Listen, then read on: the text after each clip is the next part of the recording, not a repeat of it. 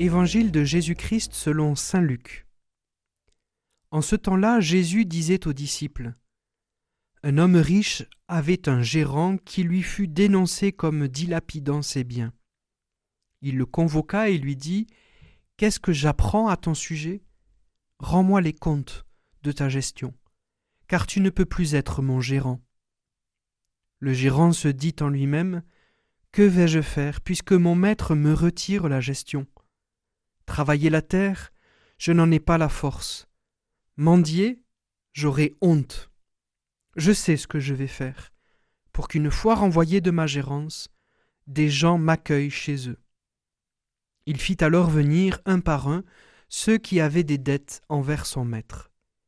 Il demanda au premier Combien dois-tu à mon maître? Il répondit Cent barils d'huile. Le gérant lui dit Voici ton reçu, Vite, assieds-toi et écris cinquante. Puis il demanda à un autre Et toi, combien dois-tu? Il répondit Cent sacs de blé. Le gérant lui dit Voici ton reçu, écrit quatre-vingts.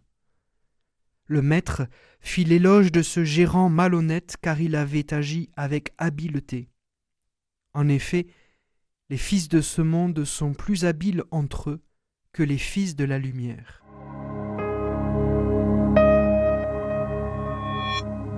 Qu'est-ce qu'une bonne homélie? Eh bien un peu comme une parabole de Jésus. Elles sont là pour nous éclairer sur le sens de la parole de Dieu. Elles veulent et elles doivent nous aider à l'actualiser concrètement dans notre vie. Bref, elles nous donnent d'entrer davantage dans le mystère de Dieu. Mais comme les paraboles de Jésus, les bonnes homélies sont aussi faites pour nous provoquer. Non pas dans le sens d'une provocation vulgaire et grossière, uniquement pour faire des pirouettes ou des prouesses oratoires. Non.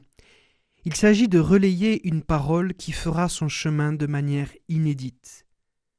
Combien de fois nous les prédicateurs nous nous retrouvons sans voix lorsque des personnes viennent nous voir pour nous remercier pour telle ou telle parole de l'homélie, alors qu'on ne l'a pas du tout prononcée? Ou alors combien de fois on nous sermonne, et c'est peut-être d'ailleurs votre cas en ce moment, en nous disant Mais enfin, pourquoi n'avez-vous pas dit cela? Mais l'homélie n'est-elle pas faite justement pour cela? Non pas pour être une parole prête à porter, mais pour porter une parole capable d'en apporter d'autres. Alors dans cette parabole que nous venons d'entendre, quelle parole retient votre attention?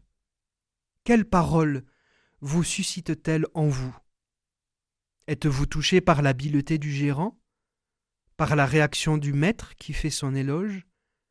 Par le refus de mendier ou sa honte de travailler la terre?